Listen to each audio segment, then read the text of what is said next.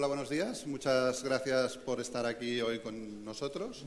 Eh, bueno, eh, nosotros, bueno, a Javier Santa Cruz que le conocía, a Javier eh, no le conocía, por lo tanto, vamos a hacer una mesa redonda improvisando sobre la marcha, los tres, ¿vale?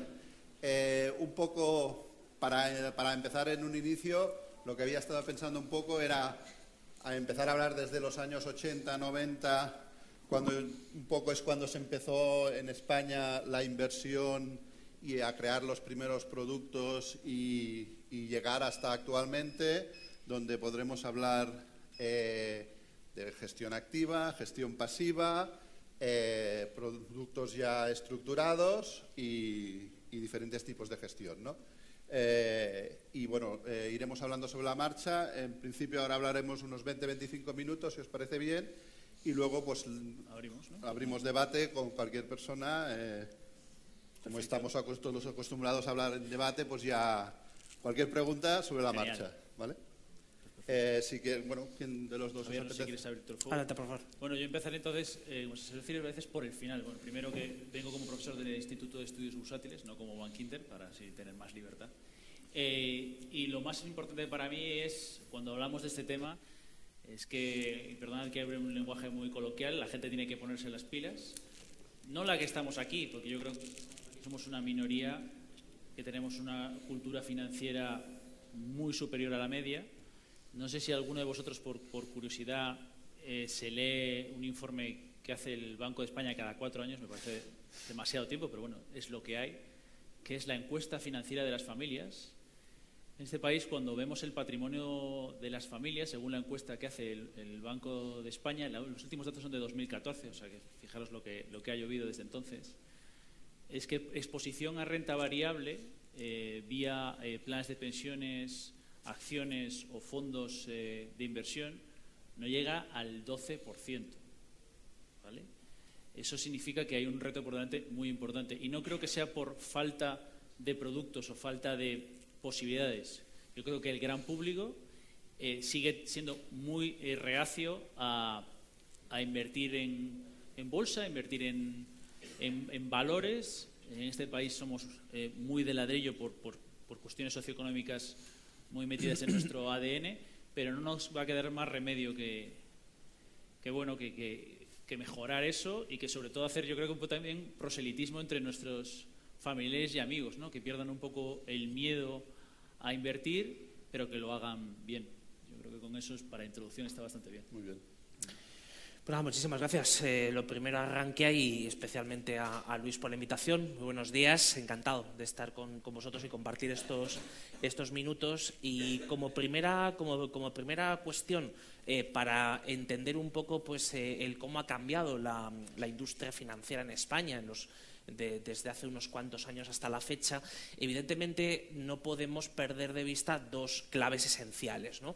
Por un lado, qué ha pasado con el ahorro y por otro lado, qué ha pasado con las empresas, con el sector productivo en España. ¿no? Al fin y al cabo, eh, lo que cotiza en bolsa y lo que se mueve en los mercados financieros no es más que el reflejo, la otra cara de un, de un negocio real, ¿no? de, lo que es la economía real, como solemos explicar en, en, la carrera de economía y en, en, los diferentes estudios cuando hablamos de que el sistema financiero, eh, la industria financiera, es la sangre del sistema. ¿no? Al fin y al cabo, lo único que hacemos es eh, dar en la medida de lo posible ciertas soluciones a los problemas reales y por tanto pues no podemos Mm, observar lo que ha pasado en, la industria financiera sin que veamos, como digo, estas dos primeras cosas. Entonces, con respecto a la primera, de forma muy breve, eh, estamos en un país que tenemos un gravísimo problema de ahorro estructural en las familias. Es decir, eh, España eh, sí que ha tenido una pequeña mejora de un dato coyuntural que tuvimos en el segundo trimestre de, un salto en la tasa de ahorro a, un poquito por encima del 8% de la renta disponible, pero al fin y al cabo en los buenos momentos en los cuales los, salarios, cuando los salarios crecían al 5, 6, 7% antes de la crisis de 2008, la tasa de ahorro en España caía a mínimos históricos. Es decir, tenemos por tanto, un problema estructural y, ese problema estructural hace que sea, complicado que las familias entren en, entren en bolsa, entren en el, mercado financiero y, por tanto, pues puedan tener una mayor posición de su, de su patrimonio. Y luego, por el lado de la empresa, la empresa española ha tenido una transformación verdaderamente extraordinaria, especialmente desde el, desde el 12-13, desde eh, justamente cuando estábamos en, tocando fondo de la, de la, de la crisis, ¿no? del 8 en el Valle. Eh, y ese cambio se ha producido porque eh, en España tenemos muy poquitas grandes empresas, es decir, es uno de los países que en proporción al total de las, de las, eh, del total empresarial, pues tenemos un porcentaje bajísimo, por tanto, lo que vemos en la bolsa y lo que se, y lo que se mueve en torno a la, al mundo corporativo son cosas que es, es, mucho más estrecho, más reducido, con menos liquidez que, por ejemplo, pueda tener Francia o pueda tener Alemania, porque tenemos una base de grandes empresas muy pequeña. ¿no? Y, y además tenemos siempre que pensar en, eso como una debilidad también de la, de la, propia economía española. Y luego, por otro lado, las que están creciendo y están haciéndose eh, su sitio poco a poco son las tanto las pequeñas como las medianas empresas. Es decir, España también, eh, eso lo estamos notando en el, en el mercado y evidentemente ahí pues, eh, España ha hecho una apuesta importante por hacer crecer el mercado de capitales con, con, las medianas empresas y en, eso, y en eso estamos. Entonces yo creo que esas son un poco las bases de a dónde hemos llegado y, dónde, y sobre todo lo que nos vamos a encontrar a partir de ahora. Eh, bueno, un poco, si queréis, mm, podríamos tomar un poco el hilo de lo que comentábamos. Eh, a partir del año 90 eh, es cuando en el mercado se activa, se, dejan los corros, es cuando tenemos la primera reforma importante en, bolsa.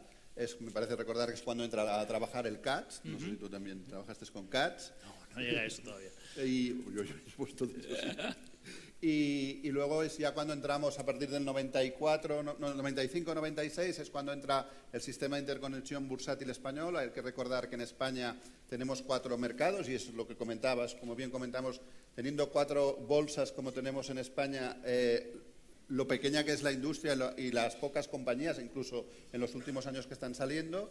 A partir del 95 es cuando ya todo se llega a a automatizar y a mecanizar y a informatizar a partir del SIBE y es cuando empiezan a salir los primeros fondos importantes ¿vale? de inversión.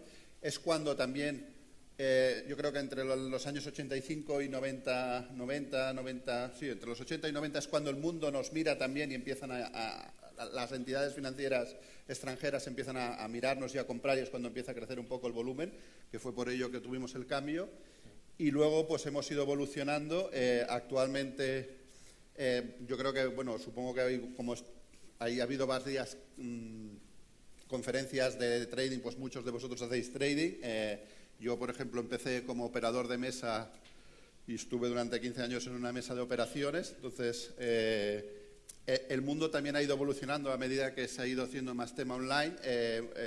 los traders estáis más solos, los que estáis haciendo trading antes tenías las mesas de operaciones y ah, actualmente eh, pues bueno, nos hemos globalizado y, yo creo que un poco el otro día hablaban de BME, que ya se volvía a hablar de una posible fusión con Chetera. Eh, creo que ya tardamos mucho porque, si no recuerdo mal, llevan 20 años que tienen una joint venture en ciertos puntos y aún no, yo creo que tendríamos que ir a un mercado más global, eh, al menos zona euro. Ya, Yo creo que ya lo estamos. O sea, yo creo que ya lo estamos. Me acuerdo hace ya cuatro o cinco años eh, BlackRock hablaba que gracias al uso de la tecnología ellos habían eh, rebajado el coste de, de, transacciones en un 80%.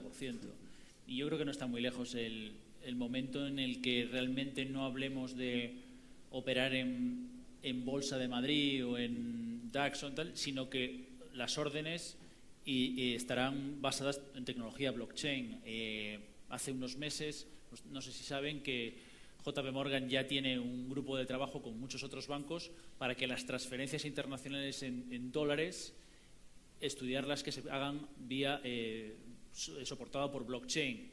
Pues hace unos meses se ha añadido, se ha unido a, a ese grupo de trabajo Deutsche Bank, que es el mayor liquidador de transacciones internacionales en moneda euro del mundo.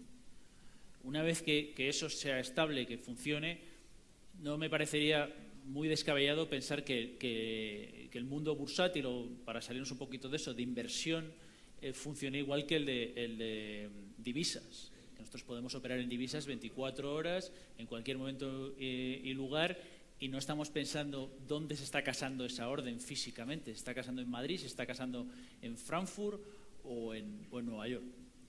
Pero, eh, por ejemplo, para la, para la globalización completa de los, de los, del mercado financiero, eh, yo creo que tenemos que pasar por, por, varios, por varios estadios por los que todavía, eh, especialmente Europa, no, no, no, ha pasado por ello. ¿no? Entonces, una de las cosas por las cuales, que es prácticamente pues una condición necesaria, ¿no? una condición mínima de que se crea un verdadero mercado de capitales integrado en, Europa es eh, tener eh, un común fondo de garantía de depósitos, que eso es lo que esta semana pues eh, el gobierno alemán daba un nuevo impulso diciendo bueno pues creemos que ya es el momento y creemos que tal como se ha diseñado pues puede ser una buena forma también de no, digamos, no extender los posibles riesgos, sobre todo de los países periféricos, de que se compensen con el, con el resto, sino al menos que los depositantes, todos los depositantes, el negocio, digamos, la base de, ese, mercado financiero, que es el mercado monetario,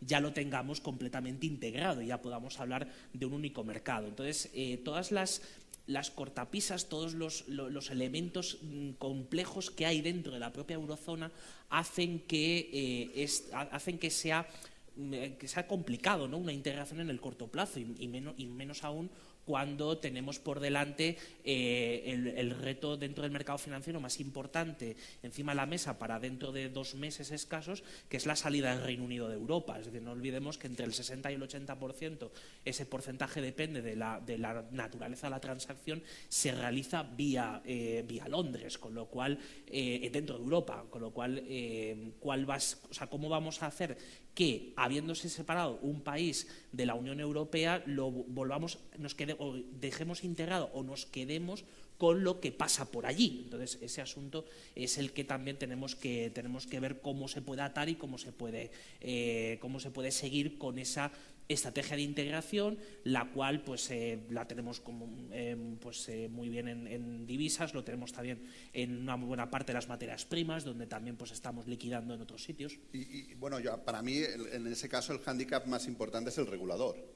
¿vale? Porque, eh, o sea, montar un producto, yo normalmente montamos producto aquí o en Luxemburgo, no tiene nada que ver la agilidad de un sitio, la agilidad del otro, el innovar, o sea, cada vez que intentas sacar un producto nuevo sobre todo si eres pequeño, tienes problemas para sacar un producto nuevo o, un producto que igual ya esté funcionando en otra parte del mundo, pero como aquí, entonces estas barreras al final eh, en la zona euro debería eh, bueno, pues tener un regulador global y que todos pudiéramos jugar con las mismas cartas y que cuando intentes lanzar un, nuevo proyecto o un nuevo producto no te encuentres con las barreras.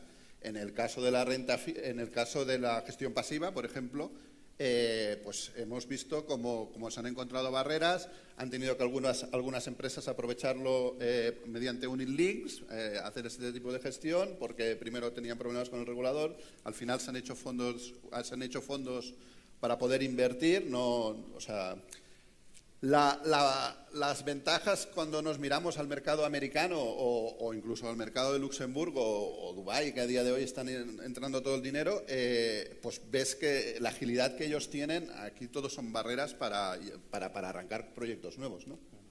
Bueno, pero yo también a veces entiendo un poco al regulador. El regulador siempre de, entrada dice, dice que no porque ve con, con cierto recelo al sector financiero. Y pondré un ejemplo personal eh, cuando yo estaba haciendo, entre comillas, eh, lobby, digo entre comillas porque lo único que hacía era hablar a título personal con, el, con, eh, con, gente en el Congreso de los Diputados de los diferentes partidos políticos, porque a mí me obsesiona bastante el tema de, de las pensiones en este país, porque evidentemente es un Ponzi scheme, eso lo sabe todo el mundo, y no es sostenible. Con todos respetos, me, me entra la risa floja cuando alguien dice que puede garantizar las pensiones. Eh, es un tema que me preocupa muchísimo. Eh, como digo a mis amigos, eh, yo me abrí el fondo de pensiones bastante tarde, con 29 años. Yo tengo amigos con 41 que todavía están pensando si se abren uno. Eh, pues el regulador me dice, vamos a ver, Javier, yo veo el, informe este famoso de Pablo Fernández del IES Y no es que hable muy bien de los gestores de los fondos de pensiones de este país, ¿vale? O sea, que no me toques las narices y no me vendas milongas de que, esto es eh, jauja, ¿vale? Y, el regulador no es tan tonto a veces como pensamos. O los políticos hay algunos que parece que no tienen el EGB, pero tienen gente al lado que sí, que por lo menos ha hecho el bachillerato. Y dice, oye, porque si quieres hablamos de Chile. No sé si, si, están un poco al tanto de lo que ha pasado en Chile estos últimos años. En Chile con, con Pinochet se privatizó una parte del sistema de pensiones, otra parte se mantuvo pública sobre todo para militares, policías, es decir, funcionarios. Y la gente que, fue a, la parte privada de pensiones, por diferentes motivos, no, no, ha recibido lo que le prometieron que iba a recibir. Eh, la publicidad fue que iban a, recibir el 70% de su sueldo cuando se jubilasen y están en el 40%. ¿vale? Entonces, eh, creo que el regulador tiene sus problemas, pero que también la industria muchas veces tiene que ponerse las pilas y mejorar los retornos y mejorar sus productos. Pero en el caso, por ejemplo, de cuando son mercados especialmente tan pequeños como el nuestro, eh, uno, de los factores que además está perfectamente correlacionado, y lo hemos visto a lo largo de los años, eh, con los resultados que obtienen los, eh, pero no solo ya los, fondos de pensiones, sino en general también los, fondos de inversión, las comisiones que se cobran, la estructura, digamos, del mercado, viene muy condicionado porque tenemos eh, muchas veces eh, una, liquidez restringida en, bastantes, en bastantes productos y tenemos cosas como lo vivimos, lo vivimos en, bolsa todos los días, en la bolsa española, es decir, cómo con poco dinero se pueden mover bastantes valores de la bolsa española. ¿Por qué? Porque eh, no, se no, se le está dando o todavía no se, ha, no, no se ha dado la suficiente liquidez y se ha creado el suficiente mercado como para eh, poder tener eh, una formación mejor de los precios, para tener eh, volumen suficiente. ¿no? Y, y, sobre todo lo que nos tiene que preocupar mucho esta cuestión del volumen y de la liquidez, porque, porque la liquidez una de las cosas que, mm, básicas es que tiene movimientos asimétricos. Entonces uno se puede encontrar de pronto, aunque haya excesos de liquidez importantes en el mercado, se puede encontrar de pronto con restricciones de liquidez. Está pasando en Estados Unidos en, el mercado monetario, con lo cual ese es uno de los principales riesgos que tenemos de, cara a los próximos meses. No, solo lo que ha pasado, eh, pues hasta ahora no hemos tenido ningún problema. Desde la eurozona todos los días sobran 1,3 billones de euros. y parece que la liquidez no sería un problema, pero puede empezar a serlo y además en ciertas partes, porque en mercados como, en, mercados como el nuestro, en otros mercados que son, tienen una, una, en, segmentos de nuestro mercado donde la liquidez escasea o donde la liquidez de base no es, no es demasiado alta, se pueden producir tensiones. Entonces, eh, los gestores, sobre todo de muy largo plazo, se ven condicionados por eso, pero luego también, y en esto el, eh, el regulador es clave, pero no el regulador de los mercados financieros como tal, sino especialmente la política, es decir, la política económica, la política fiscal, que es que te cambian las reglas constantemente en mitad de los partidos. Y entonces, una de las más importantes ha sido eh, la, última, la última reforma eh, en la cual se introducen todavía más mayores restricciones a la gestión de los fondos de pensiones, en el que te obligan a tener una ventana de liquidez a los 10 años de las aportaciones, donde tienes eh, un sistema, donde tienes precios, donde tienes un sistema de precios máximos y con lo cual esto afecta y mucho. Es decir, si nosotros comparamos la regulación que tenemos, sobre todo en los productos de largo plazo, es decir, los que nos tiene que importar a la hora de hacer previsión, nos encontramos con que tenemos un mercado más pequeño, un mercado donde la política fiscal y económica nos cambia las reglas a mitad del partido. Además de eso, tenemos una posición débil de ahorro estructural en, los partícipes, especialmente en las familias. Y además de eso, tenemos una base pequeña de, compañías en las cuales hagan, de, hagan de subyacente de esos productos. Con lo cual tenemos la combinación para nosotros de un gran reto. Y ese gran reto, si no rompemos empezando por alguna de estas partes, evidentemente no vamos a poder madurar o nos madurarán de golpe dentro de unos años cuando nos venga toda la tormenta desde fuera. Bueno, yo evidentemente es cierto que no se puede solucionar con, un tuit. O sea, hay muchas eh, razones por las que estamos en esta situación. Eh, por ejemplo, puedo decir una que yo creo que puede crear un poquito de, polémica y es que los grandes fondos de pensiones en este país, los grandes fondos de inversión, para, para aumentar el espectro, están en manos de, bancos. murallas chinas, bla, bla, bla, fantástico. El gestor de un fondo bancario va a ir a unas principales eh, empresas de este país cotizadas, en la que tiene una posición importante, y va a decirle, eres un sinvergüenza y mañana te quiero fuera de aquí, cuando sabe que esa empresa hace muchos negocios con el banco? ¿Sí, de verdad? Las narices. en cambio, vemos en, mercados más desarrollados por otros motivos. Voy a repetir que no hay soluciones fáciles. El mercado, por ejemplo, se ha repetido mucho durante estos últimos años en la crisis para explicar las diferencias. El mercado de financiación estadounidense es un 30% bancario y un 70% mercado de capitales, mientras que en Europa es un 70% bancario y un 30% mercado de capitales. Entonces, por ejemplo, en, el caso contrario, en Estados Unidos los grandes fondos de inversión son independientes. E incluso hay fondos activistas que pueden ir a una compañía como AT&T Perdona, cuéntanos, no sé si sabéis lo que es un fondo activista. Bueno, un fondo activista... Es muy interesante. Un, fondo activista es un fondo, eh, bueno, estamos en familia, que toca las narices, mm. así de claro. Es decir, que va a, toma posición en una empresa y públicamente le saca los colores al equipo directivo y dice, ustedes han hecho mal esto, por esto, por esto, por esto, y aquí tienen un plan eh, que yo propongo para, para cambiar todo esto. Y por cierto, para cambiar todo esto, ustedes los primeros se van, se van, se van por la puerta. ¿vale? Entonces, ATT, una de las principales empresas de telecomunicaciones en Estados Unidos, le ha salido un fondo así. Y ahora ATT, su equipo directivo, está intentando defender su gestión e intentando defenderse de esas acusaciones con mucho calado que le está haciendo un accionista de su compañía. Entonces, eso en España Mm, lo hemos visto a microniveles. Eh, la gente que sigue mucho la industria de fondos de este país podrá recordar lo que pasó con, Grupo LAR y Metagestión hace unos años, cuando Metagestión hizo público en una carta eh, su eh, descontento con el equipo directivo de Grupo LAR.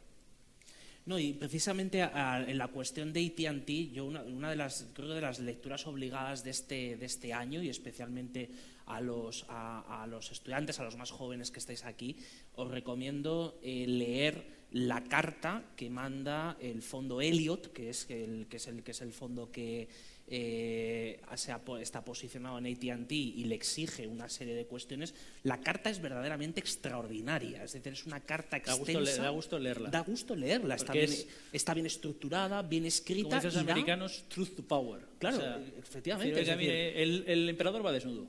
Em, y, además de, además de denunciar la situación, lo que hace es proponer soluciones, porque cuando habla dice, mire, si esto se cambiara, eh, ellos pronostican que el valor está un 20% por debajo de lo que podría crecer si se hicieran las cosas bien. ¿no? Entonces, esa carta es enormemente instructiva, porque además eh, muestra la realidad de un, de un mercado que eso es lo verdaderamente relevante para nosotros y ese debería ser el papel de los organismos reguladores, de todos, como digo, no solo del, que supervisa el mercado financiero, sino todos los que participan dentro de esto, que es la existencia de contrapoderes, la existencia de contrapesos.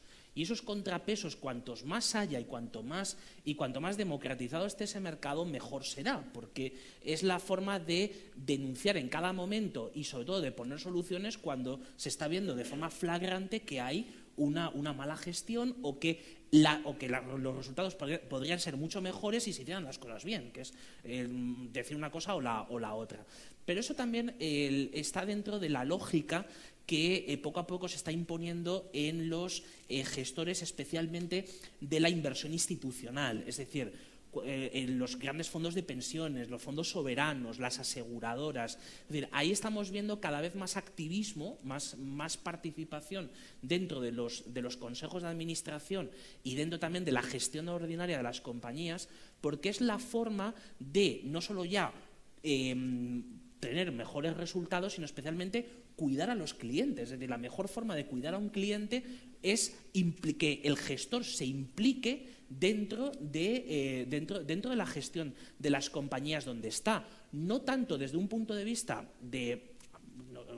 evidentemente nosotros podemos saber algo de finanzas. A lo mejor no sabemos nada, estamos en una compañía de acero y no tenemos ni idea de acero, pero no es tanto meterse dentro de la, de la mente de los ingenieros, de la mente de los estrategas de esa compañía, sino desde el punto de vista financiero cómo se podrían hacer mejor las cosas y por tanto obtener mejores resultados. De, estos, de activistas, también habría que avisar que hay algunos que lo que buscan es romper la empresa.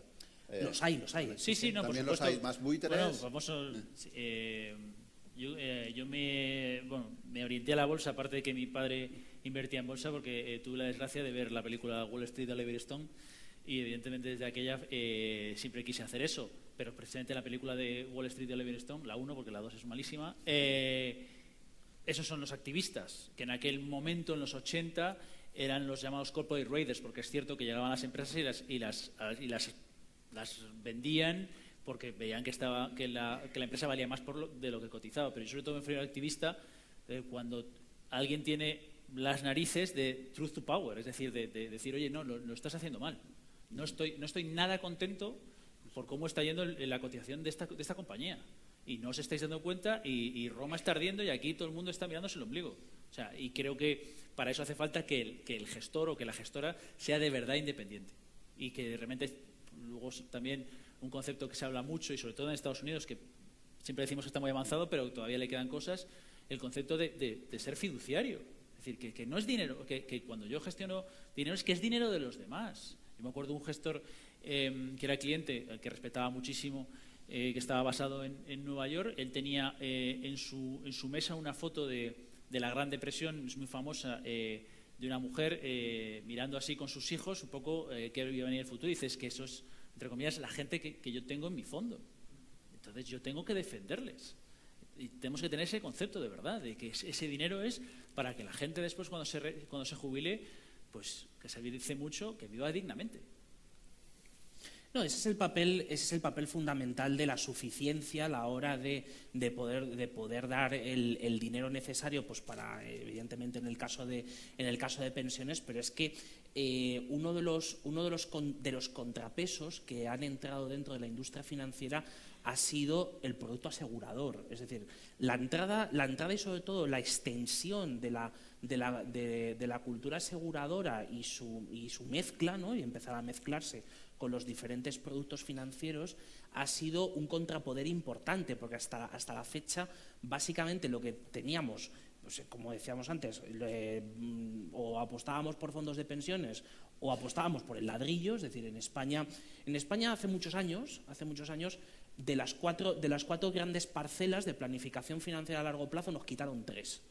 Nos quitaron las pensiones, fundamentalmente públicas, nos quitaron la educación y nos quitaron la sanidad. Por tanto, solamente quedó una, que es la vivienda.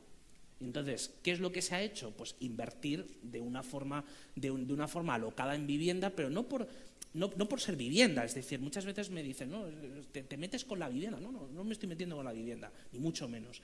Lo que meto es la estrategia financiera que se sigue para comprar esa vivienda. Es decir, eh, evidentemente somos un país de propietarios. El 83% de las familias españolas es propietaria de una vivienda y el 43% de dos viviendas. ¿no?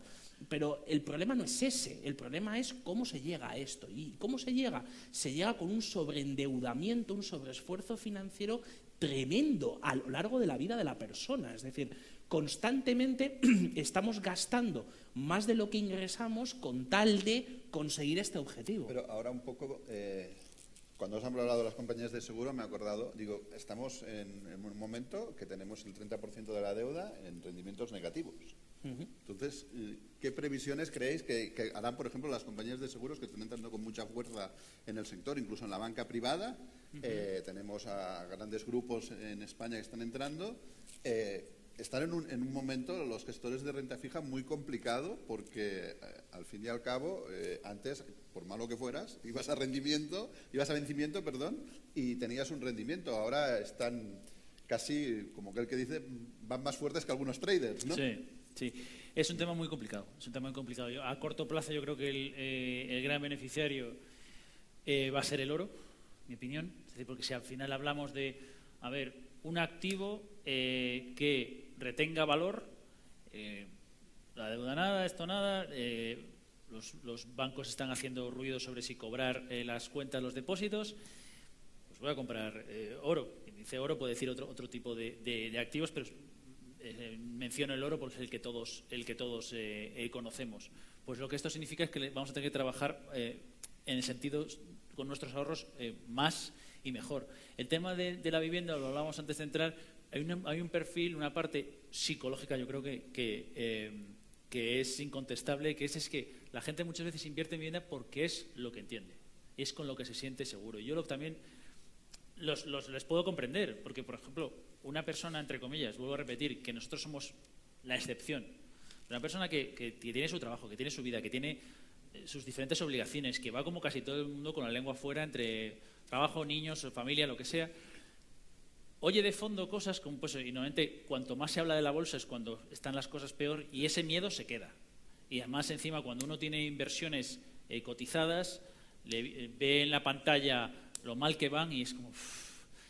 Y, el ladrillo da seguridad y es otra cosa. El ladrillo, si tuviéramos un contador... Como ya, pero no lo tenemos, pero no lo tenemos. Entonces igual la gente se lo pero, Pero no lo tenemos. Entonces, y luego también es cierto que culturalmente, o sea, en historia financiera, España ha sido un país muy eh, inflacionista y el ladrillo ha ido como la seda porque era un producto apalancado, entonces también, o sea que también hay una, una razón financiera, pero estoy contigo que ahora mismo la gente que está invirtiendo en el ladrillo mucha suerte para ellos porque no creo que les vaya tan bien, pero bueno, son cosas mías.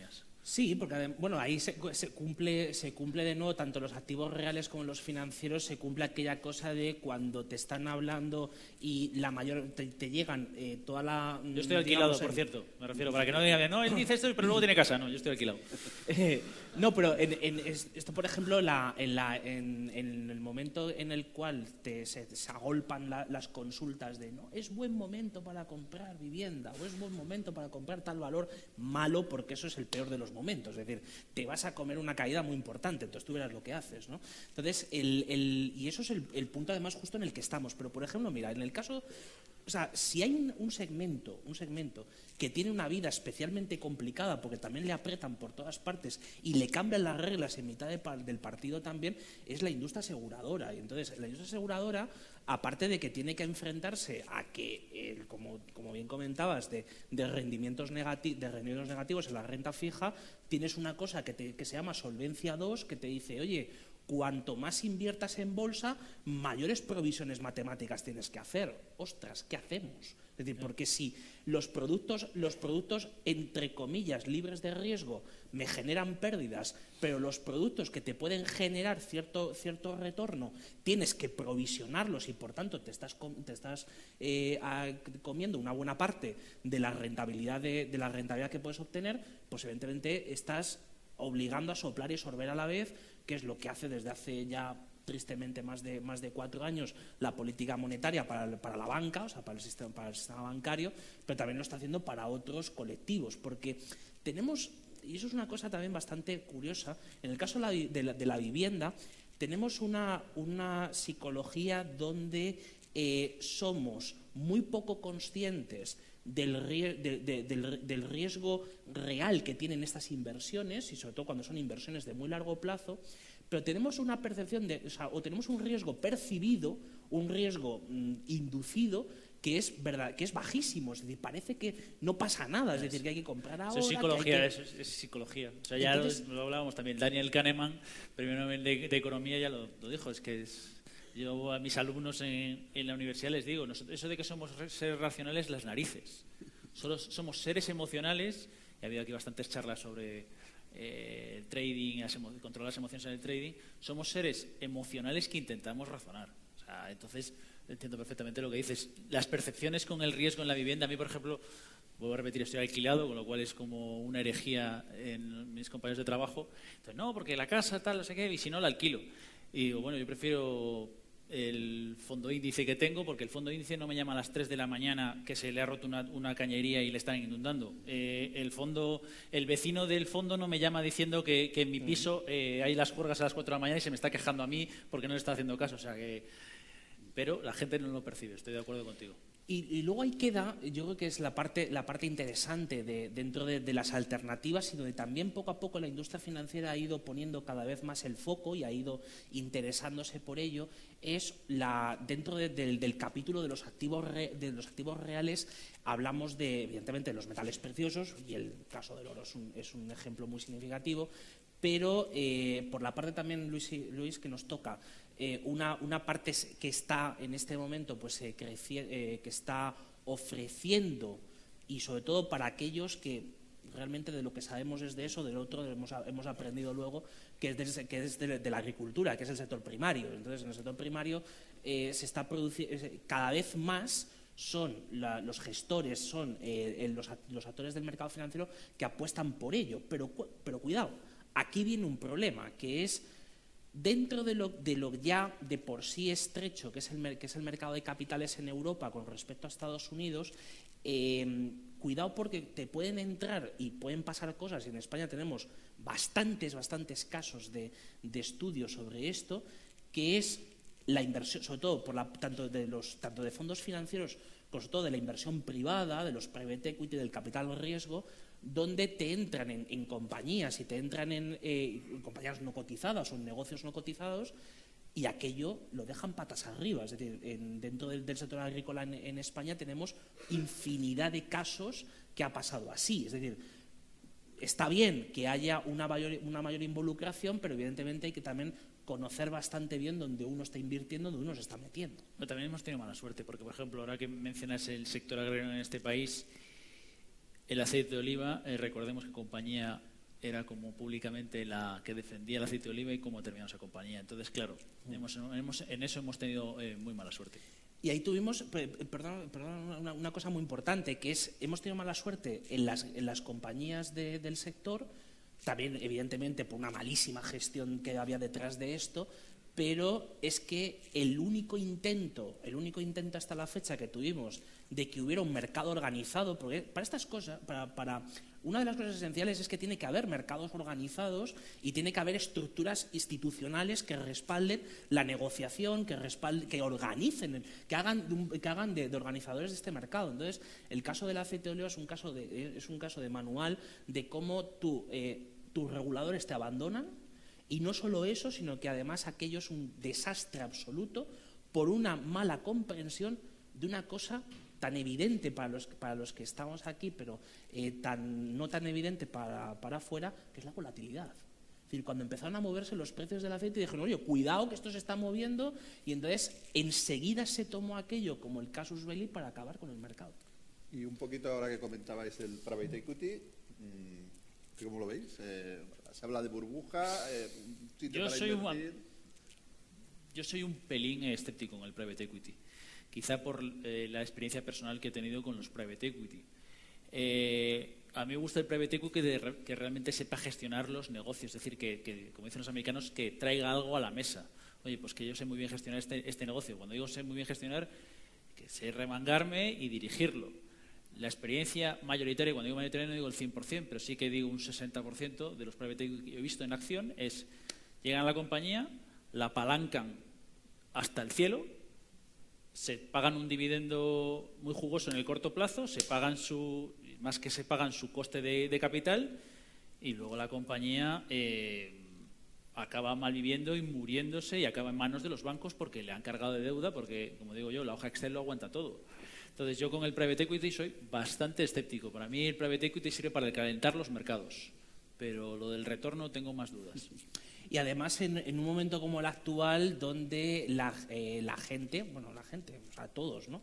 Eh, están a la desesperada para buscar sitios donde sacar rentabilidad de algo. Entonces, ni uno no hace una buena medición de los riesgos, se da cuenta de que el mercado donde ha entrado no lo controla de verdad, eh, los gestores mm, resulta que eh, pensaban de una manera y la cosa está yendo. Sí, pero yo juraría que la primera norma de, la primera y segunda normas de Warren Buffett era no perder dinero. O sea, yo entiendo, la, la, avaricia, pero yo prefiero tener 100 eh, que tener 50.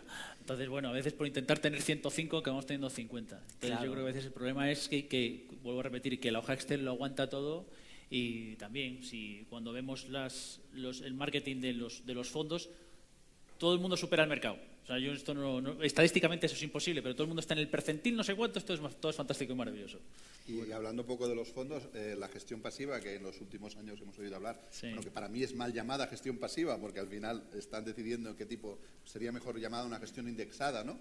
Eh, pues bueno, ¿qué opináis? Pues, ¿Creéis que también igual no se está informando del todo correctamente solo por el hecho de que es una gestión barata eh, al, estar indexado?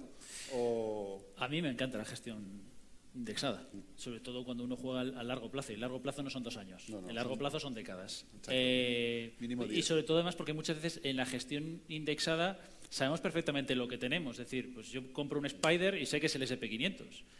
Eh, a mí me pasa, eh, amigos, amistades mías, que no son, por así decirlo, de este sector, que me vienen con sus inversiones y, claro, han invertido en el fondo dinámico 4 triple P agresivo, no sé qué, y dicen, vale, pero ¿qué cojones hay ahí? Eh, perdón la expresión, madre mía, para, un, universitario. Eh, pero bueno, eh, eso es muy mal hablado, disculpen. y eso muchas veces el problema es que en la gestión indexada por lo menos sabemos perfectamente lo que, en lo que estamos invirtiendo y tenemos una idea. Muchas veces en los, en los fondos no sabemos en lo que hay. A mí, por ejemplo, caso personal mío, yo tenía tenía dos fondos de pensiones, tenía eh, uno que estaba referenciado al MSCI World y cuando lo voy, y normalmente yo lo reviso cada, cada año, porque yo entiendo que los fondos de pensiones hay que dejarles correr. Y cuando lo veo y digo, la segunda posición es Banco Santander, quité el fondo. O sea, eh, usted tiene que estar referenciado al MSCI World. ¿Qué demonios es su segunda posición eh, el Banco Santander? O sea, que yo creo que el problema está, o sea, el problema, perdón, la ventaja de la gestión indexada es que empieza, creo que está forzando a la gestión activa a ser verdaderamente activa y verdaderamente responsable. Yo creo que ah, en los últimos años ha, introducido cosas muy positivas y sobre todo, eh, como, bien dices ahora mismo, eh, ha obligado a la gestión activa a ponerse las pilas, a generar alfa, a generar eh, digamos, una, también va a profesionalizar la gestión en muchas ocasiones. Que tiene narices que hablemos de eso cuando son profesionales ya. sí, es que, a ver, cuando, las, cosas, cuando las cosas van bien... Otra vez que estamos con el dinero de los demás, que no estamos con el dinero del banco. Cuando las cosas van bien y durante muchos años tú tienes una posición blindada en el mercado, unas barreras a la entrada muy altas y entonces eh, tú vives, eh, digamos, un poco en tu burbuja, vives en un mundo muy cómodo. Entonces, evidentemente ahí, por poco que hagas, pues cobras y, y además muchas veces con con, precios altos. Pero yo aquí voy a sacar un poco la, vena, la, vena de la, deformación de económetra y es, yo tengo mis dudas, yo tengo mis dudas en los próximos años, sobre todo si se diera el caso, si se diera el caso, para, no, no vamos a hacer de adivinos, pero vamos a trabajar con escenarios que es lo que mejor podemos hacer, ¿no? Entonces, eh, si en el escenario de que se produzca un mercado bajista y especialmente haya una época de muchas tensiones, en el, eh, de tensiones tanto de volatilidad como especialmente de tensiones de liquidez, tengo mis dudas de que genere al o sea, que genere los resultados que ha generado en los últimos años, donde Básicamente estamos en un mercado alcista desde finales del 2008 en Estados Unidos, es decir, la, bolsa americana pues, mm, sigue consiguiendo de forma, de forma continuada máximos históricos. Yo, yo, creo que si entrásemos en una dinámica diferente, en una dinámica diferente, las cosas serían muy distintas porque mm, las, las correlaciones, especialmente el grado de relación que un, que un, gestor o que un fondo indexado tiene con ese índice, eh, cuando el mercado es alcista lo vemos de una forma muy clara, pero cuando el mercado es bajista y sobre todo cuando se da la vuelta, cuando se está dando la vuelta, esa, correlación se rompe.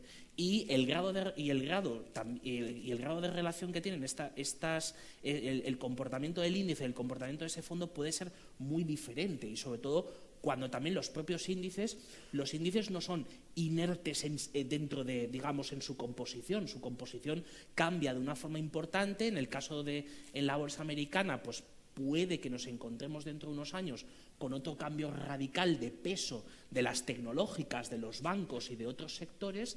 Y, el segundo factor, como digo, es el de las restricciones de liquidez y esas restricciones de liquidez que se pueden dar a medio, plazo hacen que uno sobre el papel o sobre lo que ha hecho en los últimos años pueda indexarse muy bien, pero resulta que al contrario le puede costar bastante, porque no es un juego, no es un juego automático de esas correlaciones.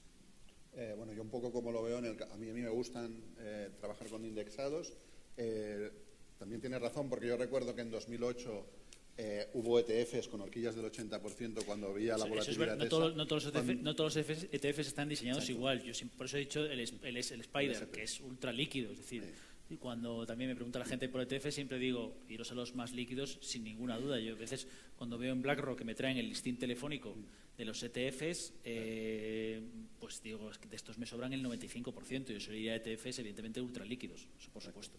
Exacto, entonces un poco, a mí lo que me preocupa también a veces es que se vende como si no hubiera riesgo. No, no. Y el riesgo es el mismo que tiene el mercado en bajadas. Entonces, eh, eh, Información de precios, por supuesto, y de que el market maker no esté ahí. Por supuesto, cuando son con poco liquidez. Es que no es, es que no, o sea, no es fácil, sobre todo, el detectar, eh, que ese es el, punto nuclear de esto, el detectar el, giro de la tendencia. Es decir, cuando uno, o sea, si tuviese, si hubiésemos llegado a la, a la perfección absoluta y, tuviese, y supiésemos cuándo se va a girar esa tendencia. El mercado sea eh, perfecto. el mercado sea perfecto, pero estamos ante un mercado donde la ventaja, y por eso somos seres humanos y por eso el mercado funciona así, de donde hay, donde hay asimetrías. Entonces, esa, esa asimetría, y sobre todo que no podemos prever el punto exacto donde se va a producir el giro, hace que eh, una correlación nos funcione muy bien cuando el mercado es alcista, pero cuando el mercado es bajista no lo sea.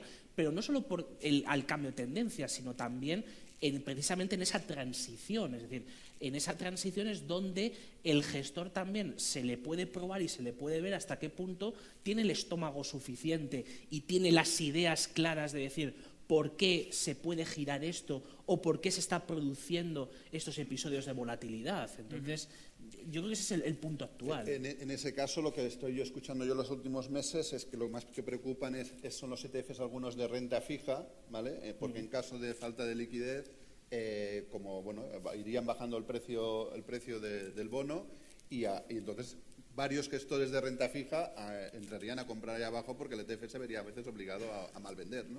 Pero estamos mi experiencia es que normalmente cuando hay miedo, de repente la gente sale corriendo esa es mi experiencia. Yo me acuerdo leer algún artículo en 2007, mm. eh, parece que era en Business Week, hablando en aquel momento del private equity que tenía un trillón no sé cuánto de, capacidad de comprar y ahora si caía la bolsa lo compraba. Cuando la bolsa cayó, el private equity ni estaba ni se le esperaba. o sea que son tigres de papel. No sé si abrimos turno. Sí, abrimos turno de preguntas, si, os parece bien. Eh,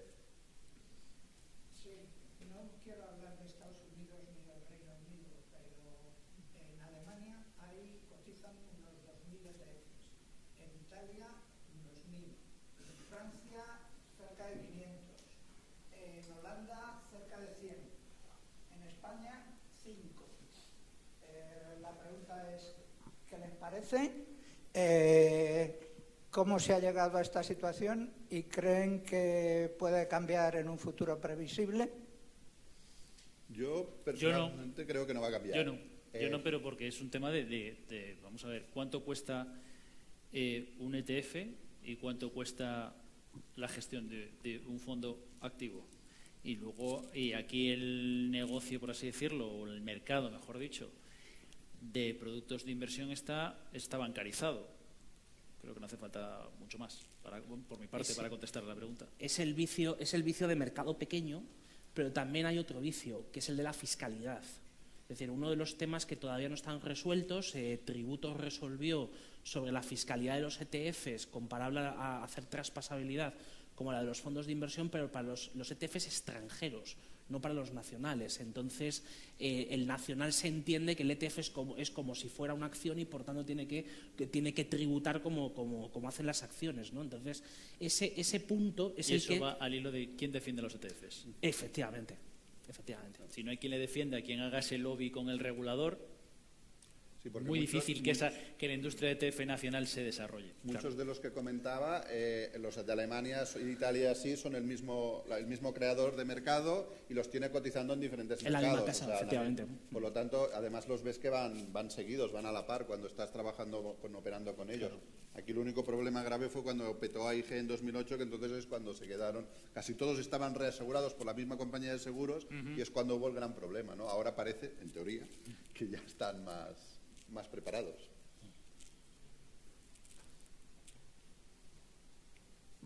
Hola, eh, creo que habéis dado la clave hablando de la exposición que tiene la economía real española al sistema bancario frente a la americana. Creo que es eh, por donde podría venir la solución a nuestros problemas económicos, el, liberalizar el sector financiero para que entraran más, más agentes y se, y se autorregulara, ¿no? Eh, ¿Creéis que es algo que está sobre la mesa? ¿Se va a hablar? O, Bueno, tú tienes, tenemos ya el MARF, ¿vale? que creo que es un, buen intento. Eh, comentabais al principio ¿no? cómo ha cambiado el, sector productivo español y el empresariado español. Todavía tenemos bastante que aprender porque, por ejemplo, si, si tú emites eh, deuda, ¿vale? la tienes cotizando, eso te exige un seguimiento, que tengas una parte de tu empresa no solamente haciendo seguimiento, no solo teniendo pues, un canal de comunicación con tus bonistas, sino también, y, que me, entendedme eh, en el mejor sentido de la palabra, que tú vendas tu empresa.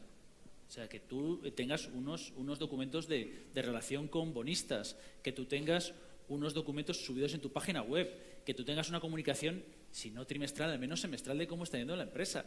Y a veces no es porque las empresas sean muy malas y no quieran dar explicaciones, es que mm, no sé cuántos de aquí tienen una empresa van eh, pues como pollo sin cabeza porque hay no sé cuántas cosas que hacer en el día y, no les da. Entonces lo que hay que hacer es salir ahí. Entonces es más cómodo pues tu relación con los bancos. Y muchas veces, además, sobre todo en estos últimos tiempos, los bancos vienen a visitarte a tirarte dinero a la cara. O sea, yo hablando con una compañía que no es especialmente súper gigantesca, tienen 20 bancos llamándoles todos los días, entre comillas, para ofrecerles en la póliza, el no sé qué, el no sé cuánto, las líneas de crédito, los avales. Entonces, ante eso, te va a salir a levantar la cabeza hablando con el regulador, tienes que contratar un, bufete de abogados para el folleto y el no sé qué. es complicado. Es complicado. O, ficharle o decirle a alguien, perdóname también la expresión, te vas a comer el marrón de llevarte esto por el mismo dinero. No, los miembros los tenemos puestos y desde luego además los miembros están funcionando extraordinariamente bien. O sea, yo creo que desde la creación tanto de, del mercado alternativo bursátil como el mercado alternativo de renta fija y el crecimiento también del, del, resto de tanto el mercado continuo como del IBEX, lo que ha permitido es eh, reducir la, dependencia que tiene la, la empresa española de la financiación bancaria. Pero ahí eh, no solo es una cuestión de las alternativas de financiación, que es, muy importante, sino también es que España como país y como economía tiene que crecer mucho más. Es decir, el número de grandes y medianas empresas tiene que ser muchísimo mayor que el que tenemos en este momento. Es decir, somos un país que tiene una base, una base como decía, decía al principio, de medianas y de grandes empresas ridícula. En, comparación en comparación al total y si medimos con respecto a Europa, con lo cual eh, si no tenemos esa, no nos respalda el negocio real de las compañías, tampoco puede hacer mucho más la parte financiera, porque si no estaríamos continuamente gestionando ahorro externo y España, desde luego, pues no va a poder reducir, ya ha reducido un poquito en los últimos años, pero no va a poder reducir su, dependencia, la dependencia financiera que tiene del exterior. Es decir, aquí tenemos comprometidos el 86 por, el 80%, perdón, del 80, el 80 del PIB en la, de, como posición deudora neta frente al exterior. Entonces, eso es lo que necesitamos revertir. Yo el problema lo veo, me decía un amigo mío que es empresario, que para seguir, digamos, imagínate, tiene 50 trabajadores, para tener el 51 se le montan, este en este caso es en Francia, porque justo somos vascos, está en la frontera con Francia, y tiene una empresa metalúrgica.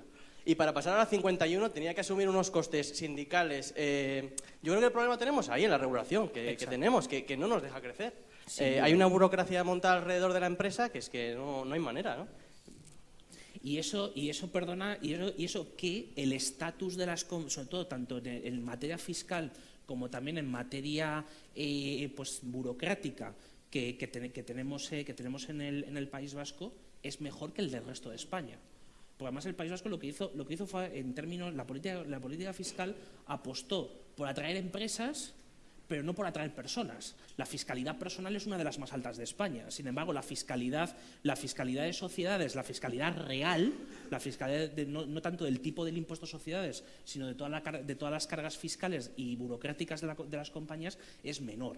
Entonces, incluso en eso, es, es, un poquito mejor, pero en cualquier caso, en cualquier caso estamos hablando de que los saltos, es decir, el salto de 50 a 51, el salto de 200 a 201 y el salto de 500 a 501 son saltos que tienen unos costes brutales. Es decir, los tipos efectivos, los tipos efectivos de saltar de 50 a 51 es pasar de, pagar un total de impuestos sobre el margen bruto del 49 al 51%.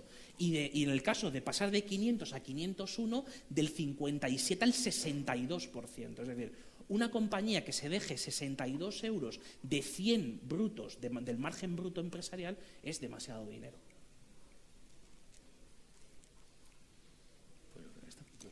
Muy bien, pues nada, muchas gracias por asistir. Muchísimas gracias.